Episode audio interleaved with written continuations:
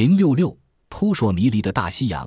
据说大西洋上原来有一个繁荣富庶的大洲，不知什么原因，一夜之间突然消失无影。传说这个神秘的阿特兰蒂大洲遭逢了浩劫。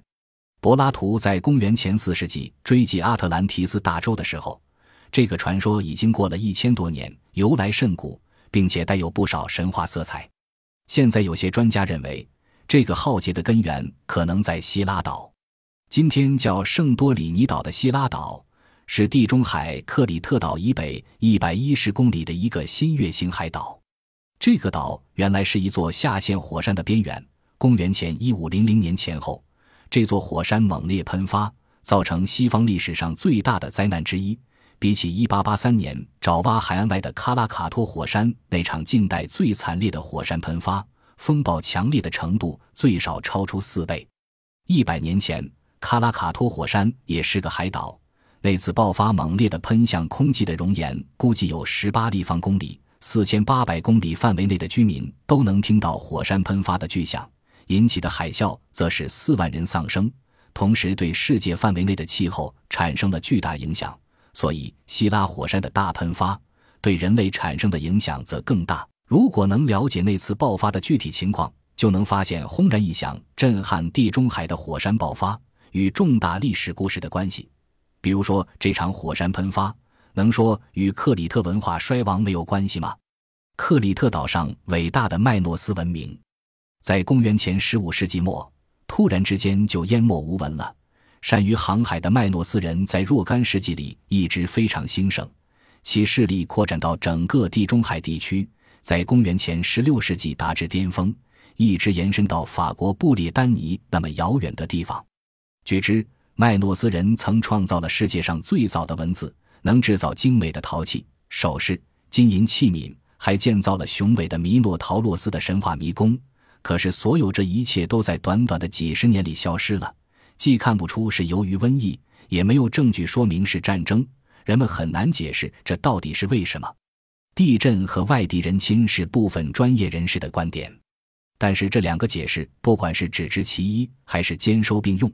都不能让一部分史学家是心服口服。这一部分史学家们认为，没有任何原因能较之希拉火山喷发更可能导致麦诺斯文明的衰落，因为在这样的距离内，希拉火山的爆发必然给克里特岛以剧烈的冲击，并带来大量的灰尘，使克里特人置身于一片空之中。这些让人无法忍受的热火山灰和随之而来的到处弥漫的有毒硫磺浓烟，给克里特人以沉重的打击。这仅是火山爆发的第一个冲击波。接着，当希拉火山喷发到最猛烈的时候，被掏空的火山堆开始塌陷，从而导致四百万立方米的海水倾入火山内部汹涌澎湃的白炽熔岩上。这数量巨大的海水立刻化为蒸汽，在极短时间内以雷霆万钧的威力再度爆发出来，这样就会产生高出海面一百米的海潮波。携带滚烫的大大小小的浮岩冲向克里特岛，即使是内陆数公里的人畜房舍都难免遭席卷而去。这场劫难并没有完全毁灭麦诺斯人，至少会有许多居民生还。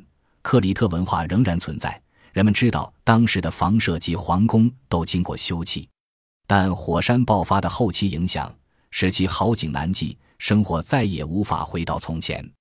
古代的传说大致是由史诗而来，但是其内容却有夸大历史事实的倾向。柏拉图笔下的阿特兰提斯岛就被夸大十倍而作周，其灾难的时代也比实际年代早了很多。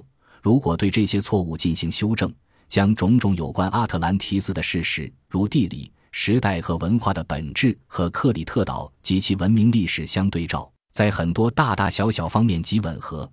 因而，阿特兰提斯极有可能就是麦诺斯文化遭受可怕劫难的竭力渲染，并将之神化。圣经中的出埃及记也记述了一个与此似乎相关的现象。旧约所述事迹就具有不容忽视的新意，如埃及的天灾、银河处蚁之类、冰雹、蝗虫、黑暗现象等，都是与剧烈火山运动相关的自然现象。希腊火山喷发。在埃及海岸上的人一定可以凭肉眼看到。科学家相信，如果当时盛行吹西北风，白天埃及北部的人会看到云柱。夜里会看到一个在黑暗中出现的火柱。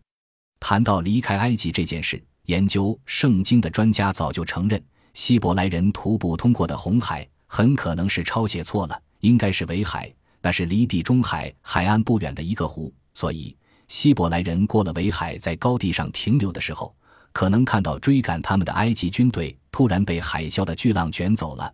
对摩西和希伯来人来说，这奇妙的事件和因此得到的拯救，不折不扣是上帝一手所造成的一连串的奇迹中最切切实实的一个。所以，圣经的内容是不容怀疑的。但是，一块记录哈希普苏特女王公元前一四九零年至一四六八年当政大事的时刻，也提到大批希伯来人离开埃及。另有一说是。